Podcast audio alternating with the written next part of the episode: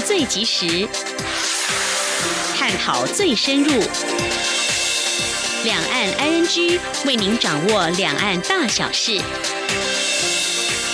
两岸 ING 节目，黄丽杰、谭启贤制作主持。各位听众您好，我是韩启贤，我是黄丽杰。今天是二零一九年九月二十六号星期四，欢迎收听每周一到周五播出的两岸安居节目，一起掌握两岸最近的新闻焦点，还有交流互动。今天节目一开始，先为大家了解重点新闻，包括感谢美国参与外交委员会通过台北法案，总统表示全力巩固邦交，在台陆生港生爆冲突，蔡总统说不能接受暴力。联合国 IPCC 报告预警，下一代恐看不到珊瑚。掌握新闻重点过后，今天焦点话题我们要告诉您的是：美洲贸易战重挫中国大陆的经济发展，因为中国大陆有学者研判，明年的 GDP 恐怕会破百分之六。当中有哪些挑战？另外，非洲猪瘟疫情也重创了中国大陆的政治、经济跟社会。为什么会有专家形容，因为冲击造成损失可能不亚于战争？还有中国大陆知名的阳澄湖大闸蟹养殖方式，因为环保意识抬头有哪些转变？而正宗的阳澄湖大闸蟹何以备受讨论呢？稍后将连线中央社驻上海记者张淑丁，谈他第一手的采访观察。而在节目第三单元万象安居中，现在关心一些生活议题。穿着轻便雨衣来吃火锅，究竟是为了什么？而穿雨衣开敞篷跑车是一种雨天的时尚吗？此外，雨衣用过后挂在楼梯间，邻居会有哪些反应？还有坏掉的轻便雨衣是否可以回收呢？在台湾，稍后告诉您。我们接下来先来关心今天的重点新闻，轻松掌握的新闻 I N G。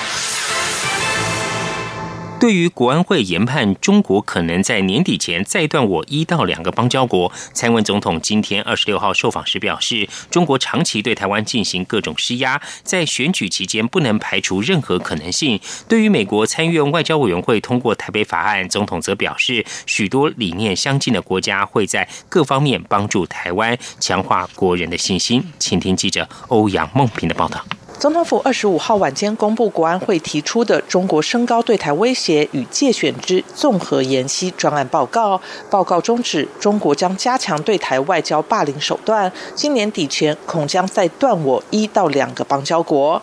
美国参议院外交委员会则在美国时间二十五号通过台北法案，要协助台湾巩固邦交。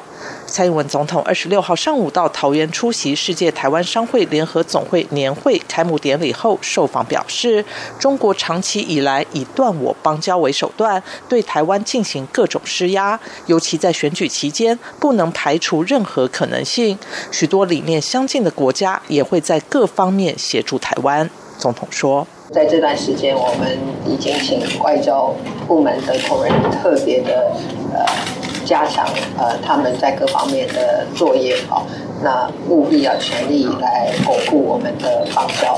那至于就是说我们的很多的理念相近啊，支持台湾的国家啊，他们也都呃在呃各方面呢能够呃帮助我们来强化我们国民的信心。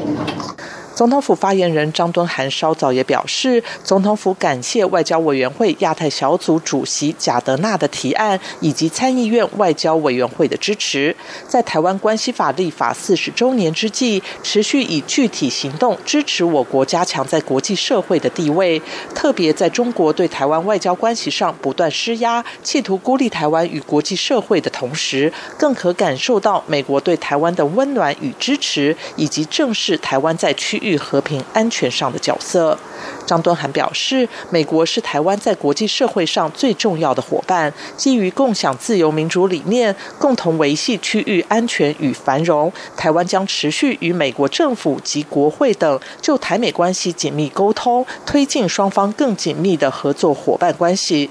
同时，台湾也会持续与美国及区域内理念相近的国家紧密合作，共同为印太区域的和平稳定与福祉。贡献力量。中央广播电台记者欧阳梦平在台北采访报道。国安会日前开会研判中国对我霸凌式的外交打压，年底之前可能会在断交一到两个邦交国。外交部今天回应表示，不会忽略任何潜在问题，并且仔细检视每一个友邦是否有其特别需要，全力巩固和深化邦谊。外交部并且强调，珍惜跟每一个国家的友谊，也认真看待跟每一个友邦的关系。今天记者王兆坤采访报道，针对我与十五个友邦邦谊现况。外交部发言人欧江安表示，国安会所指不是针对某个地区，而是一个整体性的评估判断。我方珍惜跟每一个国家的友谊，也认真看待跟每一个友邦的关系。他说：“我们会仔细的去了解任何可能的问题，我们也会全力的来维系、来巩固跟所有友邦的邦交。”美国联邦参议院外交委员会以口头方式一致通过台北法案。欧江安指出，诚挚感谢美国国会采取积极且具体行动，协助我方巩固邦交。欧江安重申，中华民国台湾政府不会因为中国压力而退却，外交部将密切关注台北法案在美国国会审议的后续发展。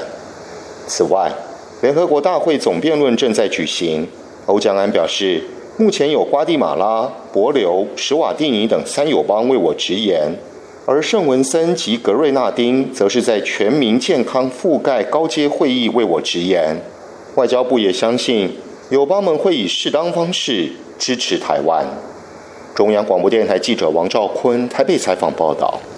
国安会揭露，中国对台湾启动借选计划，试图在台湾内部拉白打绿，支持第三势力，分散民进党票源。对此，台北市长柯文哲今天表示，他听到幕僚报告此事时，还以为是哪家媒体的社论，国安会干脆写这是浮选会就好了。他并指出，以过去经验来看，中国大陆每次介入台湾选举都得到反效果，所以现在应该不太敢出手。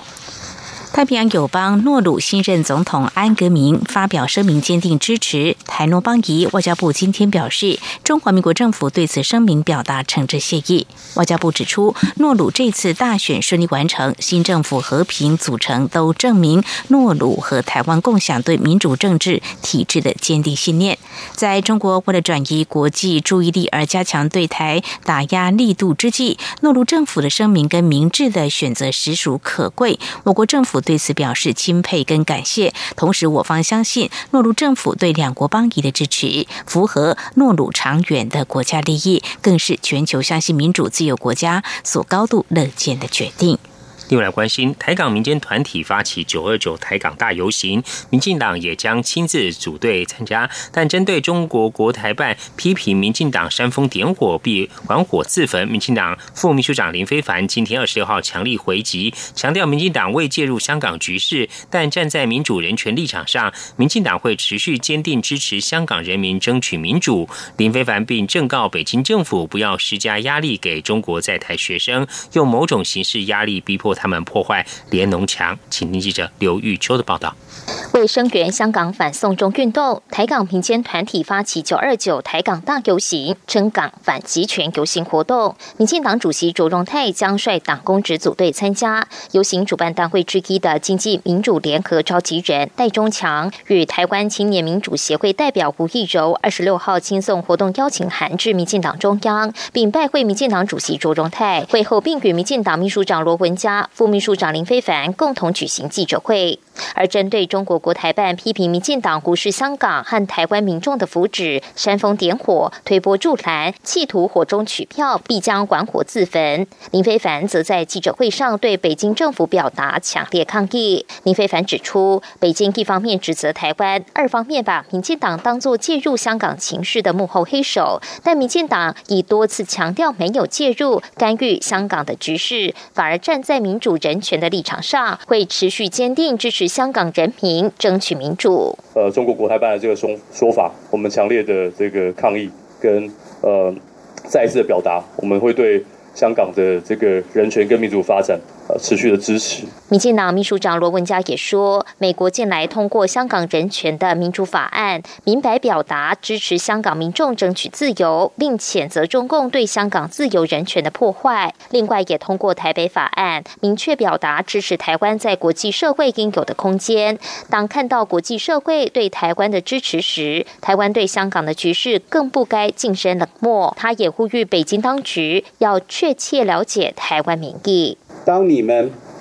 每增加一分对香港公民的压迫，每增加一分对台湾国际活动空间的打压，只会更强化台湾社会对捍卫台湾民主以及真支持香港自由的决心和力量。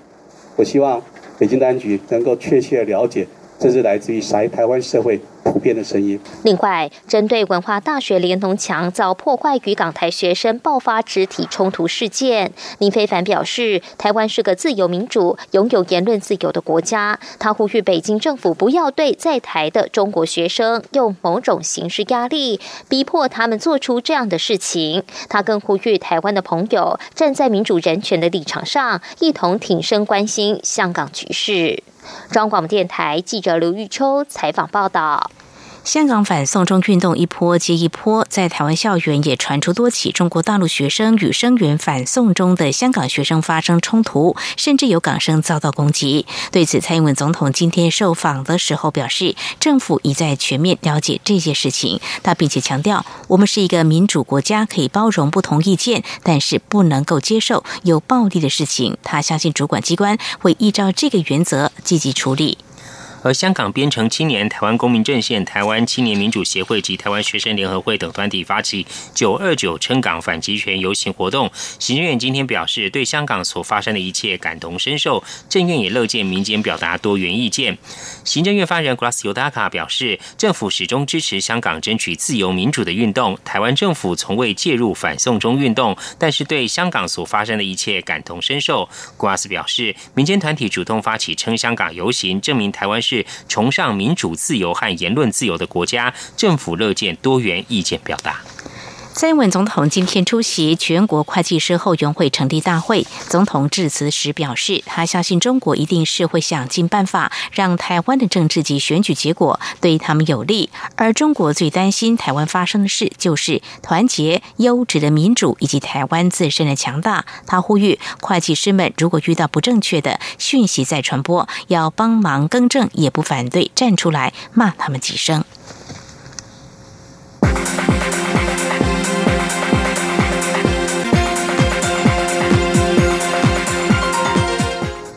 美国总统川普二十五号与联合国向外媒表示，达成与中国的贸易战协议可能比人们想象的要早发生。不过，外资银行花旗今天二十号发布投资展望时指出，长期的美中贸易战已让资本市场反应从异常至习以为常，而且预估二零二零年美国总统大选前，美国和中国可能无法全面达成贸易协定。请听记者陈林信宏的报道。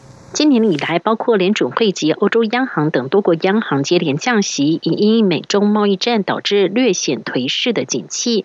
不过，欧美及亚洲主要股市，包括台北股市等，近一年来仍呈现高档震荡。外资花旗银行二十六号发布第四季投资展望，认为整体投资环境到目前为止表现不差。由于美中贸易战从去年三月开打至今已经超过十五个月，在中国豁免对美国部分商品的关税后，美国总统川普也宣布将原定十月一号对中国商品的关税延后两个星期。美中贸易战又暂时出现转机。不过，花旗银行认为，过去美国总统川普对贸易战的言谈，美股震荡幅度可达三百至五百点。至今幅度已缩小至一百至两百点，显见长期的美中贸易战已让资本市场反应从异常至正常，到至今已习以为常。因此，美中两国的冲突，除非走向极端，否则资本市场主要反映经济以及企业获利。花旗银行资深副总裁曾庆瑞说：“川普总统，我觉得他一定会未来。”以他个性而言，他一定是会不断持续的放话，这他也是他的策略。但是我觉得，其实市场会发现他的反应是相对而言是越来越平淡，啊，也不会因为说，比如说，呃，像过去只要美中有一个好消息或不好消息，市场做出强烈的反应。我觉得现在市场已经没有，他觉得，我觉得市场已经从不习惯真的变成习以为常。花旗也分析，在二零二零年美国总统选举前，美中双方有高达六成的几率无法达成贸易协议，因为美国手上的筹码比原先预估的少，且美国人民对中国政府的好感偏低，因此使得二零二零年美国总统选举前要达成贸易协定的可能性偏低，因此美中贸易与投资的摩擦会比预期还要久。中央广播电台记者陈林信鸿报道。路慢性消耗病仍在国际发展中。为了防疫，政府已经启动相关的把关机制。卫生福利部食品药物管理署今天进一步将鹿相关的产品纳进系统性的查核范围，希望以国家对国家的查核机制，强化产品的源头管理。请听记者肖兆平采访报道。俗称狂鹿症的鹿慢性消耗病，近期引起各国疾病管制单位关注。虽然还没有证据病毒会传染给人类，但基于防疫安全，农委会早已经公告禁止输入疫区的鹿只相关产品。卫生福利部中医药司也发文禁止进口疫情国家的鹿药材。为了强化源头管理，卫福部食品药物管理署二十六号发布修正输入食品系统性查核实施办法，就把其他鹿来源产品以及乳制品纳进管理系统，并于明年元旦起实施。食药署食品组组长蔡淑珍表示，现有系统性查核已经涵盖有肉、乳。蛋、动物油与水产品，由于乳品原料已经纳管，下一阶段就是针对调制类乳粉。而之所以新增鹿肉外的相关产品，就是要加强鹿慢性消耗病的防疫。他说，农委会已经有发生这样的公告，那我们对这个疾病发生国家对于他的国家的管理体系，它的其他被禁止产品之外，像肉啊这些等等，我们有一个加强管制。好，那因为有一些东西可能不是只肉而已，是肉的那个鹿肉的相关产品，所以我们就公告这个号列，在加强管理。食药署记证白美娟则解释输入食品系统性查核实施办法，他强调这套办法是建立在国家对国家的查核机制，等于是把第一线的边境查验回推到输出国。他说。书面审查后，在赴赴呃申请查核团到赴的呃赴国外去申请境外的一个实地查核之后呢，这个整个查核呃查核结果通过之后呢，其实最后一个步骤必须经过跨部会的会议沟通，来能够确认开放。食药署表示，系统性查核的重点在于要求输出国必须对该产品负有责任，需提出证明文件、工厂名单等资料，不仅有利于我国边境查验，也能有效溯。员中央广播电台记者肖兆平采访报道。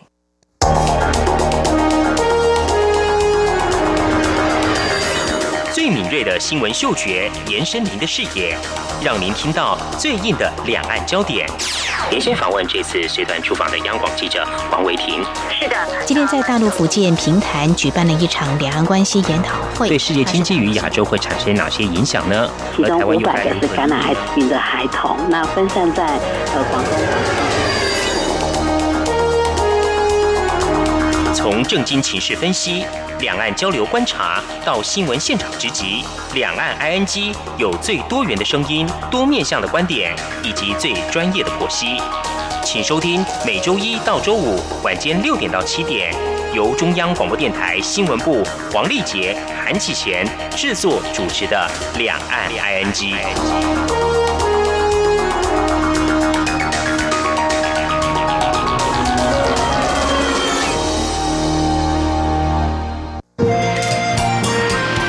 I N G》。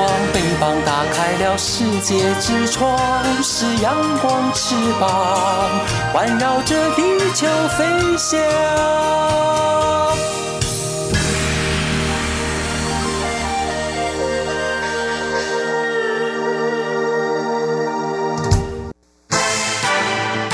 轻松掌握的新闻，I N G。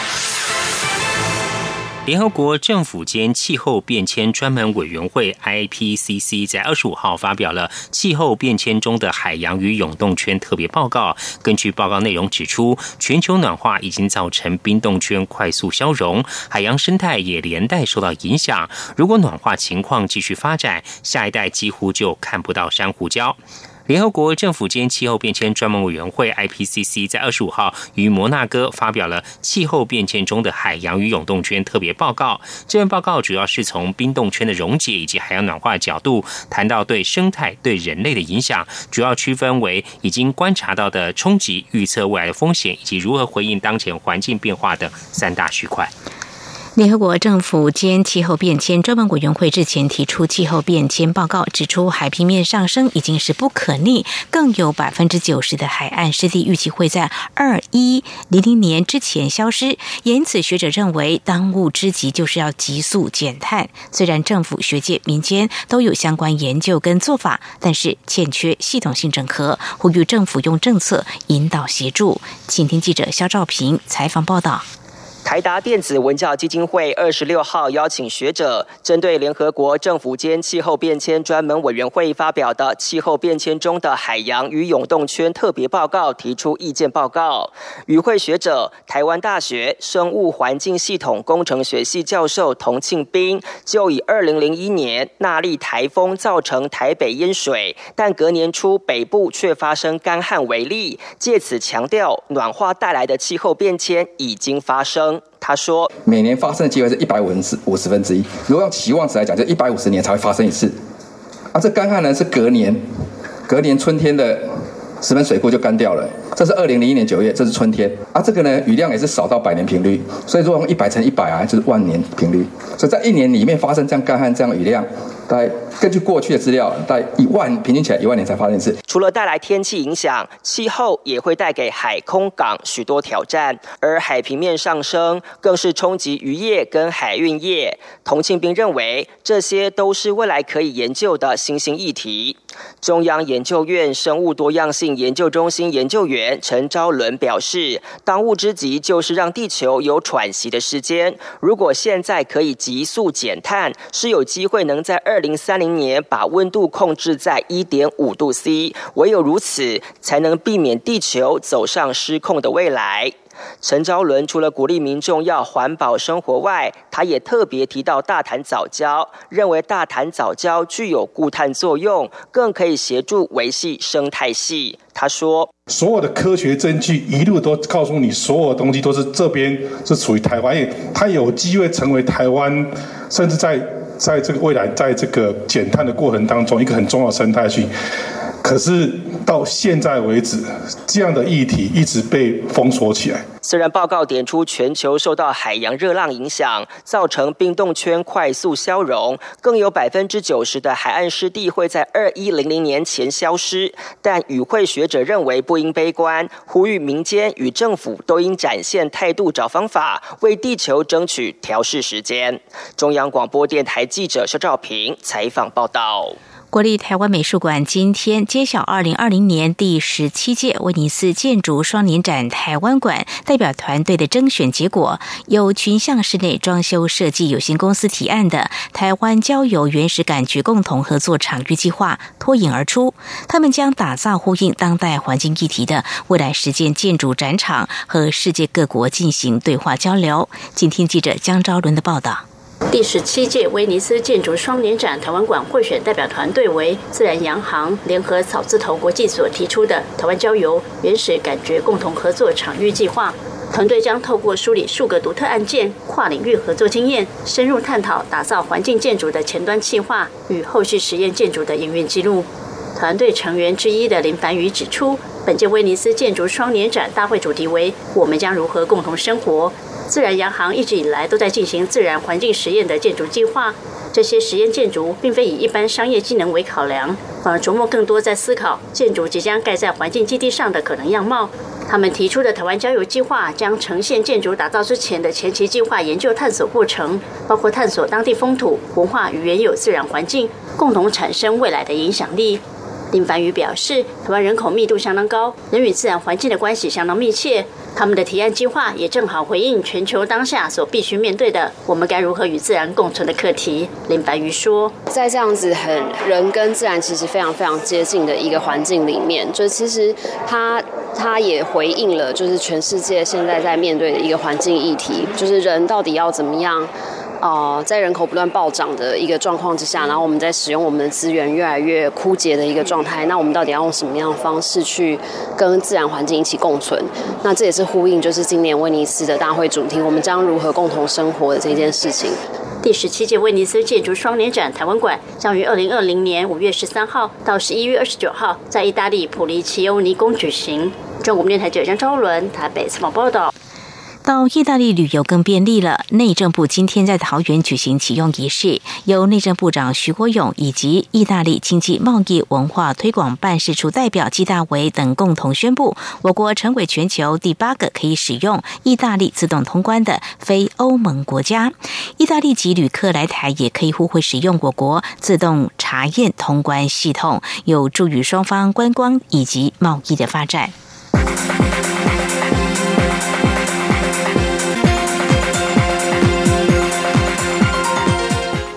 接下插播一则最新消息：针对国安会提出中国升高对台威胁以及介入我大选情势的应对策，陆委会今天表示，政府会持续利用多元宣传管道揭露中共借选行为，降低其可能影响。不过，陆委会相信台湾的民主机制运作成熟，台湾人民可以做出正确的决定。而民间团体发起九九九称香港游行活动，中国台办批评民进党介入香港事务。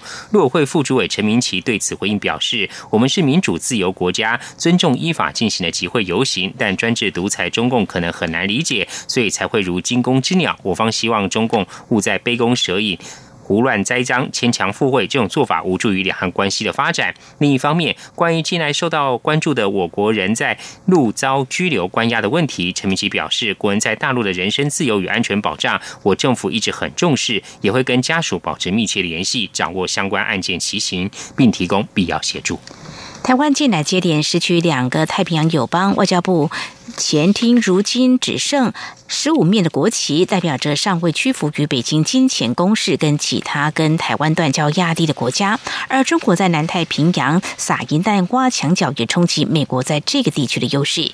华盛顿邮报报道，中国在南太的主导地位日益增强，冲击美国在这个地区的传统优势。北京如今可能获得进入所罗门、深水港和吉里巴斯卫星追踪站的权利。吉里巴斯二零零三年跟台湾建建交之后，中国在这个太平洋。岛国建立的卫星追踪站随之关闭。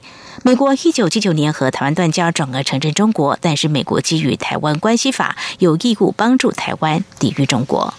香港反共政论杂志前少社长刘达文今天说，杂志没有打算停刊，最新一期以合刊发行，只是因应当前的经营困境。对于未来情况，刘达文说，相信明年局势会有所改善，到时报摊重开情况就会改变。他说，杂志没有打算停刊。以上就是今天的两岸焦点新闻，这里是中央广播电台，稍后为您继续进行话题安居单元。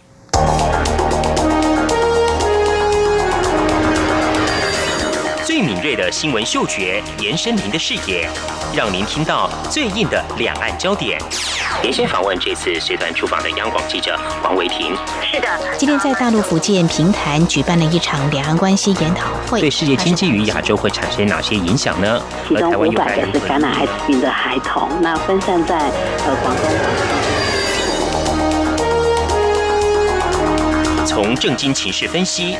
两岸交流观察到新闻现场直击，两岸 I N G 有最多元的声音、多面向的观点以及最专业的剖析，请收听每周一到周五晚间六点到七点，由中央广播电台新闻部黄丽杰、韩启贤制作主持的《两岸 ING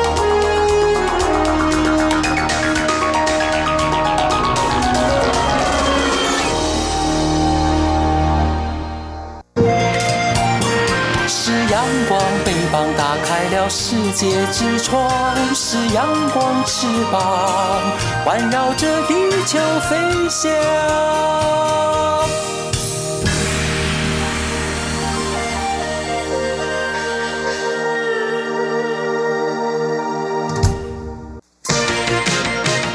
您最想关心的话题，I N G。这里是中央广播电台，听众朋友现在所收听的节目是《聊安居》。自去年美中双方相互加征关税以来，中国大陆的经济发展便受到外界高度关注。而中国大陆的专家学者有哪些看法？而非洲猪瘟肆虐，目前亚洲呢只有台湾和日本没有疫情传出。而政府自去年十二月以来，以重罚等等的防堵方式呢，防堵非洲猪瘟入侵工作至今仍未松懈。但中国大陆自去年八月出现非洲猪瘟疫情后，已经造成猪价飞涨，对民生消费还有相关层面冲击和影响有多大呢？另外呢，现在秋天呢正是品尝大闸蟹的季节哦。那么台湾从引进中国大陆的蟹苗来养殖，满足市场需求之外，也有一些是直接进口中国大陆的大闸蟹了。至于知名的阳澄湖大闸蟹，最近呢是已经开捕上市了，这数量供给情况如何呢？而这几年养殖方式又有哪些转变？这三个焦点话题，我们连线中央社驻上海记者张淑玲，带给我们他第一手的采访观察。非常欢迎淑玲，你好。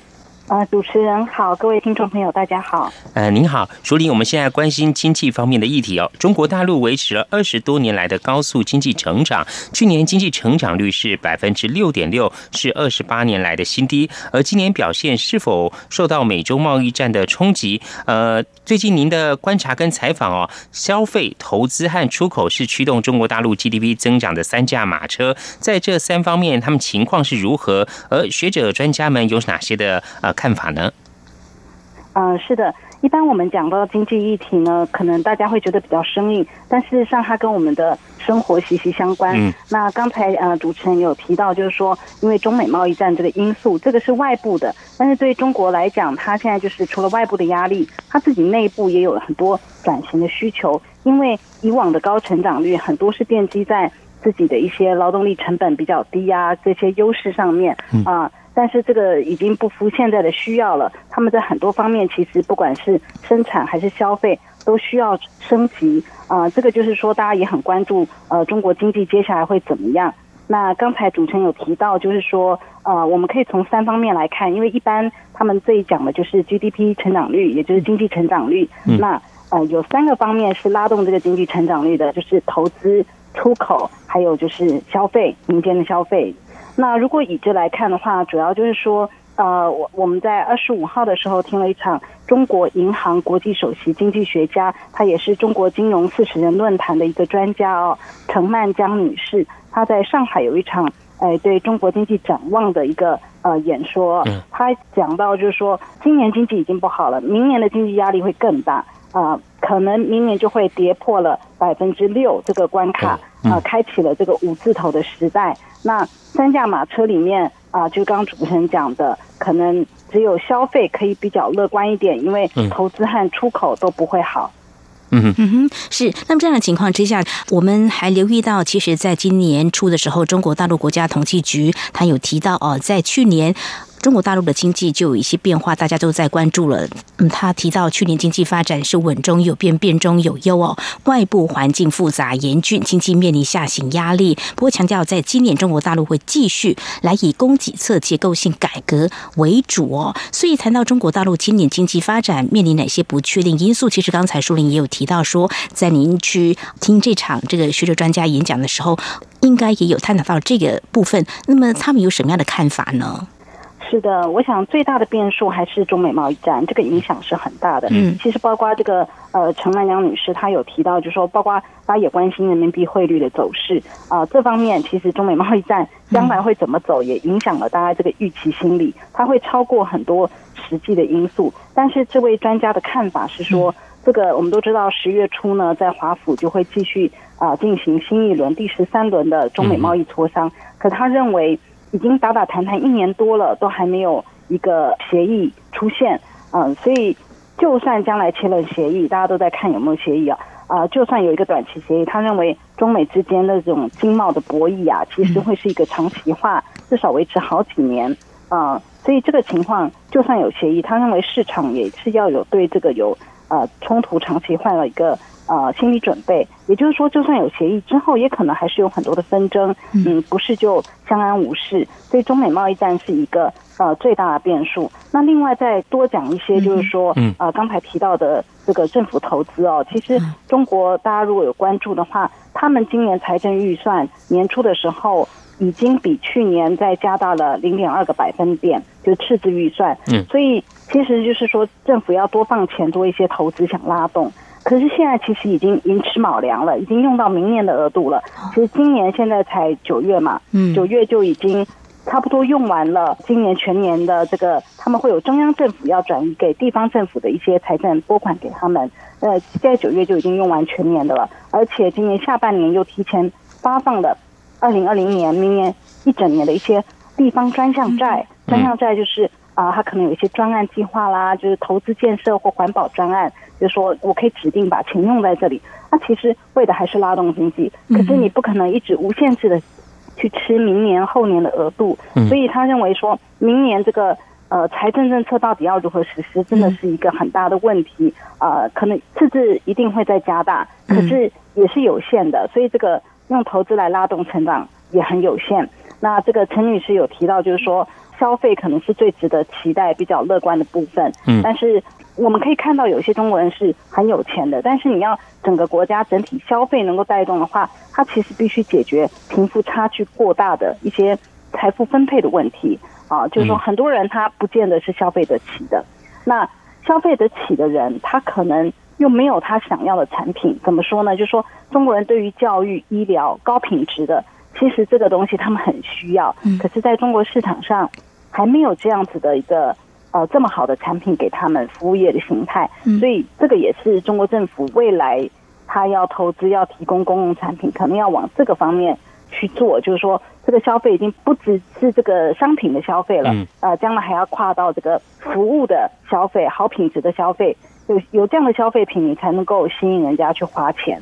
嗯，非常谢谢淑莹的观察跟呃报道哦。那我们谈到了未来中国大陆经济的发展呢，有哪些的关注面向值得我们关注？另外也有个议题哦，是大家呃非常关心的，就是呃猪肉呢是重要的这个民生物资哦，但是呃有中国大陆的一些民众反映说，有些地方是买不到的，或者是价钱很贵哦，显见对于这个消费呃冲击已经产生了哦。那淑玲，您观察他们当地的学专家呢，呃，他们主要是观察哪些的影响？面向呢？好的啊，我想非洲猪瘟在中国大陆今年下半年以后报道是相对比较多的，因为它确实造成猪价上涨，可是它。啊，还是相对一个比较敏感的话题，所以在媒体报道上是比较节制的。那比较特殊的就是说，他们有一家呃媒体叫做财新网，他们是一直在非洲猪瘟的议题上比较有花很多力气做一些调查性报道的。那他在九月下旬的时候呢，啊，也只有他报道了一个呃他们的工程院院士、中国农业大学动物科技学院院长李德发，他在一个猪业论坛上就很直接的讲，就是说这个中国。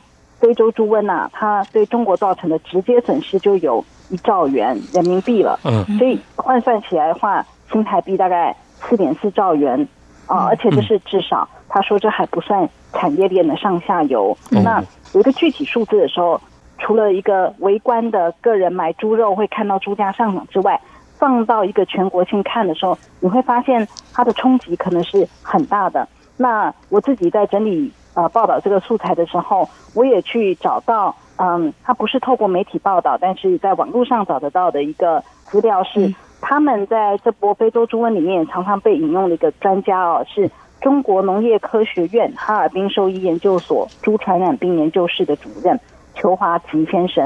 啊，他自己在今年五月的时候，也在一个论坛，也是猪业的论坛上发表了一个报告，嗯，他就说，其实非洲猪瘟对中国的影响啊。虽然它不死人，但是它的影响对政治经济啊、国际民生来讲，还有损失，其实这些影响是不亚于一场战争的啊，所以这样的描述也是非常严重的。嗯哼，这听来呢也是不应该小觑它的这个威胁跟冲击哦。那么学者专家呢，对于非洲猪瘟疫情的显现，对于中国大陆在消费上的一些影响哦，那么对于非洲猪瘟疫情导致啊有一些冲击影响很大，那么对于防疫工作，他们有哪些认知或看法呢？啊，是的，啊，其实这也是接下来我也是很关注的，因为现在中国这边是很鼓励富养嘛，因为猪价升得太快，他们一定要赶快恢复产能。但是富养可能就是又要牵扯到啊，你到底防疫做的怎么样？不然又一波这个非洲猪瘟的疫情。其实啊，刚才引述的这位这个邱华基先生呢，他在他的报告里面其实是有提到的。他觉得中国现在呢，该有的规定全都有，比如说疫情一旦爆发，你要通知、要报告、要怎么样，全部消灭。但是重点就是有没有落实啊？那其实为什么大家会想要隐瞒疫情？其实就是国家有号称要补贴嘛，就是说你不杀多少头，我就补贴多少多少钱。但事实上，我们看到的现在大陆媒体报道，很多人是拿不到这个钱的，或者是拿到的已经。东折西扣的，最后只有剩一点点。事实上，他有以那个西班牙来处理非洲猪瘟的例子的时候，你很快速的发放这个补贴，你这样呃，农民对你有信心，猪农对你有信心，他就愿意诚实的讲他的疫情，然后地方政府也不会隐瞒，就是说这种情况下才能够真正的杜绝。现在就是说隐瞒没有第一时间处理好，这个就会造成这个防疫上漏洞。那方法几乎大家。都知道要怎么小心，要怎么。呃，控制真的就是落实的层面，没有错。那么我们还是要提醒啊，我们的听众朋友，其实非洲猪瘟它因为呢，目前还是没有这个疫苗的哦，所以在台湾我们目前是啊严堵非洲猪瘟入侵。由于呢在韩国也传出非洲猪瘟疫情，所以呢目前相关单位也正在啊拟定修动物传染病的防治条例，对贩卖违反检疫品的网络业者要来开罚了。那么这是在台湾的一些做法，因因为如果一旦呢这个疫情在台湾出现的话，冲击我们养猪业呢，呃，损失也可能是非常的惨重。那么行政院长苏贞昌日前才特别提到呢，我们的养猪产业两千亿的产值，我们一定要确保还有六百万头猪。如果说一旦染病的话，怎么样来处理？这都是政府极大挑战。好，非常谢谢淑玲在今天节目当中，首先先带给我们两个议题的采访观察，包括中国大陆经济是否受到美洲贸易战。来冲击，还有有关非洲猪瘟疫情在中国大陆目前造成哪些冲击？非常谢谢舒林。稍后呢，我们再谈谈秋天吃大闸蟹，那么有哪些关注焦点？我们稍后回来。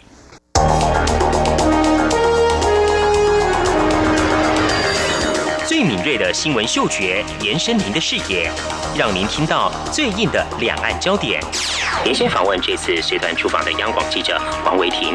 是的，今天在大陆福建平潭举办了一场两岸关系研讨会，对世界经济与亚洲会产生哪些影响呢？其中五百个是感染艾滋病的孩童，那分散在呃广东。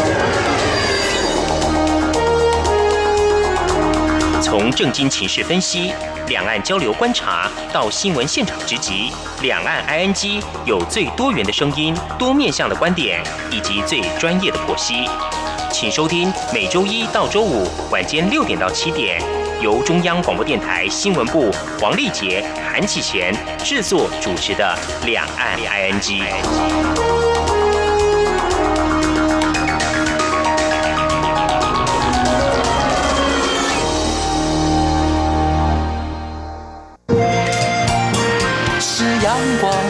打开了世界之窗，是阳光翅膀，环绕着地球飞翔。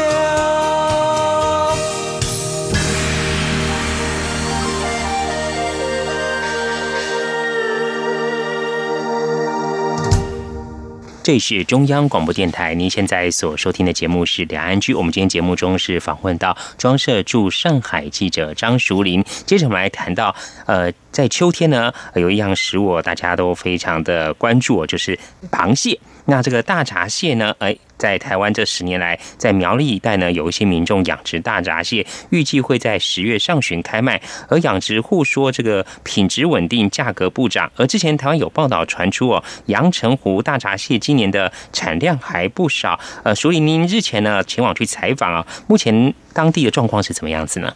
是这样的，就是说阳澄湖在大闸蟹里面，它算是一个比较知名的品牌。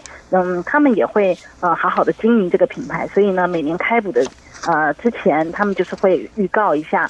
那大概开捕都是呃中秋之后，呃大概是九月下旬，今年是在九月二十三日的时候。那开捕的时候，他们的这个行业协会啊，他们会预估一下，就是以开捕的情况来讲，他们觉得今年的因为高温的日子比较少，然后呢有一些比较有利的条件，所以今年的产量可能会比去年好一点，所以就会小幅成长个多一百吨，大概就是一千四百吨。这个是今年阳澄湖蟹的啊一个呃产量的情况。嗯哼，那品质呢？养殖户他们蟹农自己感觉品质怎么样？还不错，还不错。不过事实上呢，呃，这个他们的行家啊、业者他们会告诉你，像我们是在开捕的第二天就前往去品尝，嗯，他们说其实最好吃的时候还不是这个时候，它只是刚刚可以开捕。那事实上，呃，阳澄湖周边有非常多的餐厅，嗯，他们其实一年就只有淡季跟旺季之分，那旺季大概就只有三四个月。也就是从九月下旬开始开捕后，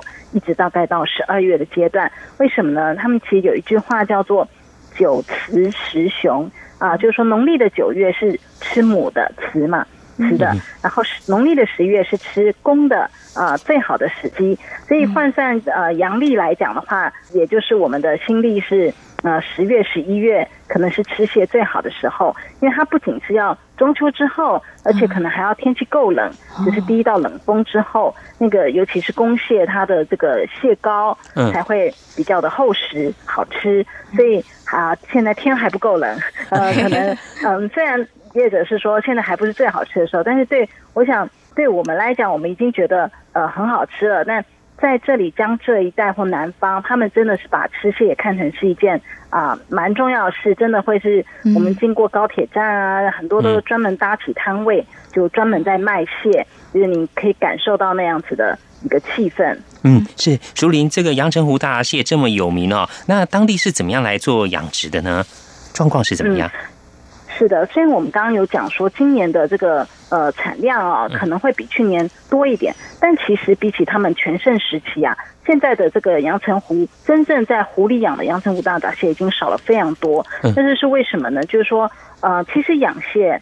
呃，尤其如果你过分密集的去养的话，它仍然对这个湖的生态会造成污染，因为你养蟹需要喂它死鱼啊，螃蟹自己会有排泄物啊，养殖密度太高的时候，你可能要投抗生素这些药，嗯。啊，但事实上，阳澄湖它已经是苏州市的这个饮用水源，那人的饮用水源跟养蟹如果都都在一起的话，这就是会有点危险，所以为了保持水池的安全呢，他们其实从呃二零零五左右吧。他们就开始几波、三大波不同的清理，就是说，你以前看到大面积的湖面上，他们一家一家人哦，用围网的方式啊，这一块是我的，我来养殖这个螃蟹，这种围网养殖面积就一不断的被强制压缩。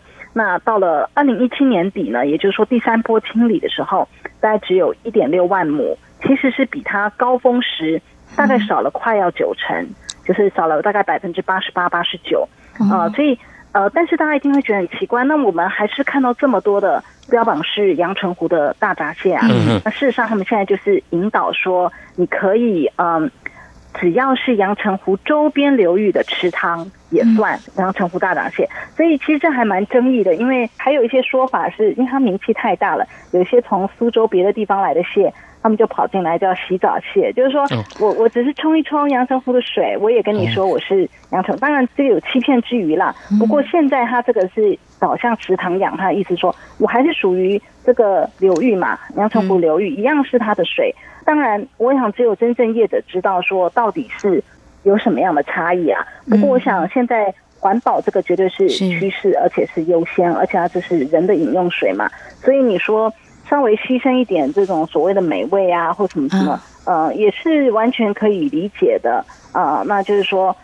周边就越来越多这种，比如说养殖池啦、啊养殖塘啦这样子的啊农民出现。嗯哼，非常谢谢淑林再给我们阳澄湖大闸蟹啊，怎么养殖方式有人做了哪些改变？那么其实对照在台湾，台湾有大闸蟹的这个蟹农，他们是采鱼蟹共生，主要大部分是采绿色生态跟输养的这样的养殖模式了哦。那么这是两岸不一样的做法。那么对于呃像阳澄湖大闸蟹改变一些养殖方式。嗯，我好奇是会不会影响这个销售价格，还有这个蟹农的养殖意愿啊？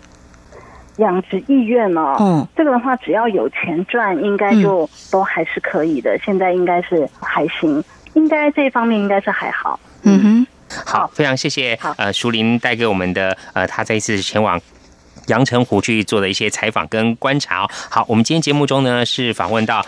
装社驻上海记者张淑玲啊，针对三个议题，除了刚刚谈到了这阳澄湖的大闸蟹这个议题之外呢，同时我们也关心非洲猪瘟呢对于中国大陆造成了哪些的影响哦，尤其是在民生消费的一些部分。另外，我们也关心哦，中国大陆经济受到美洲贸易战呃冲击产生了哪些影响，而中国大陆学者专家对于呃中国大陆现在的经济发展还有未来呢有哪些关注面向，我们做详尽的呃采访观察。非常谢谢淑英接受访问，谢谢您。谢谢，谢谢淑玲，谢谢。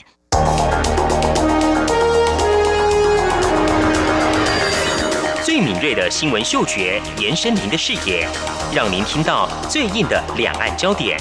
连线访问这次随团出访的央广记者王维婷。是的，今天在大陆福建平潭举办了一场两岸关系研讨会，对世界经济与亚洲会产生哪些影响呢？其中五百个是感染艾滋病的孩童，那分散在呃广东。从正经情势分析、两岸交流观察到新闻现场直击，两岸 ING 有最多元的声音、多面向的观点以及最专业的剖析。请收听每周一到周五晚间六点到七点，由中央广播电台新闻部黄丽杰、韩启贤制作主持的《两岸 ING》。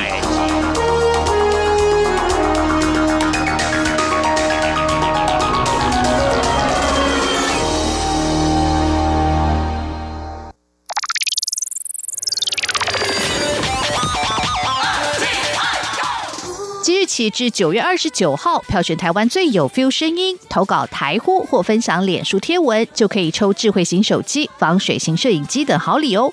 活动详情请上央广官网 triple w 点 r t i 点 o r g 点 t w，或者是 Google 关键字“台湾最有 feel 声音”，票选投稿抽好礼。台湾最有 feel 的声音，尽在中央广播电台。是阳光，翅膀打开了世界之窗；是阳光，翅膀环绕着地球飞翔。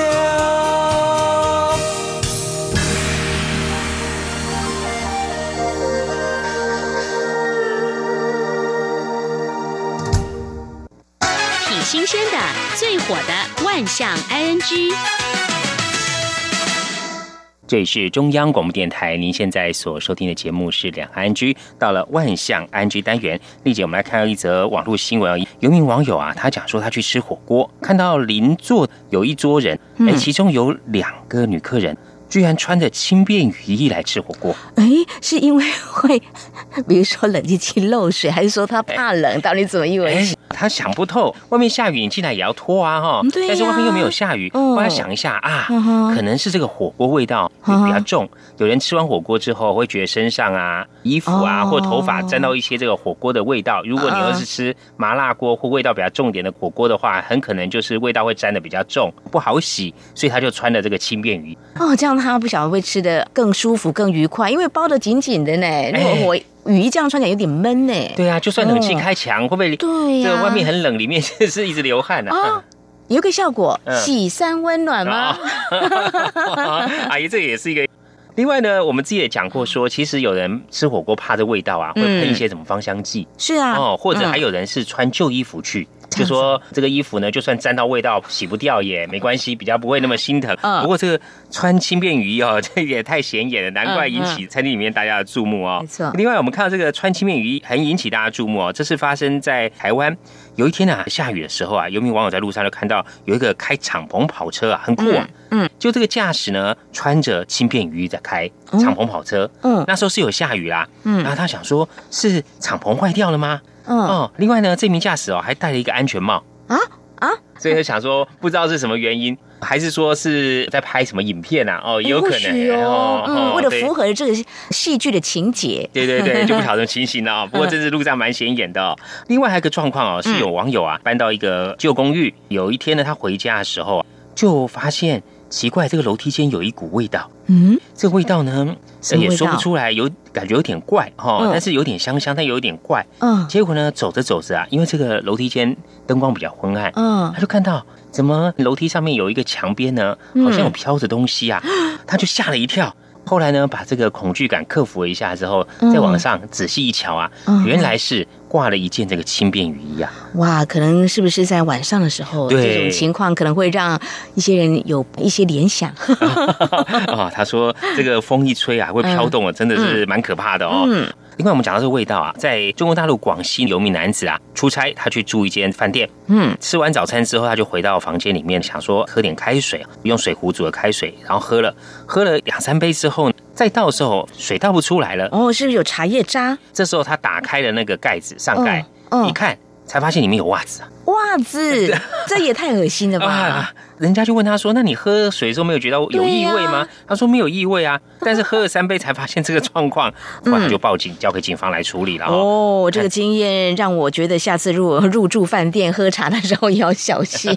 这个煮水这个水壶呢，一定要先打开然后，洗干净。我想这名男子他可能是图方便，他从这个倒水孔直接加水进去煮哦，所以他没有打开。等到它倒水倒不出来，它再打开那个上盖。其实最好喝之前呢，煮之前呢，先把整个壶稍微洗一下，比较安全哦。不过听众朋友可能会跟我一样纳闷，这个袜子没长脚，怎么会跑到水壶里头去？对啊，这是蛮诡异的哈，不知道怎么回事哦。对好，另外现在很多人是外食族嘛哈，嗯，那煮饭的频率就比较低。在中国大陆呢，有一名女网友啊，她不是一个人住，然后是外食族，然后自己家里呢也是有买电子锅啊，偶尔时候有时候煮个面啊，煮个粥来吃。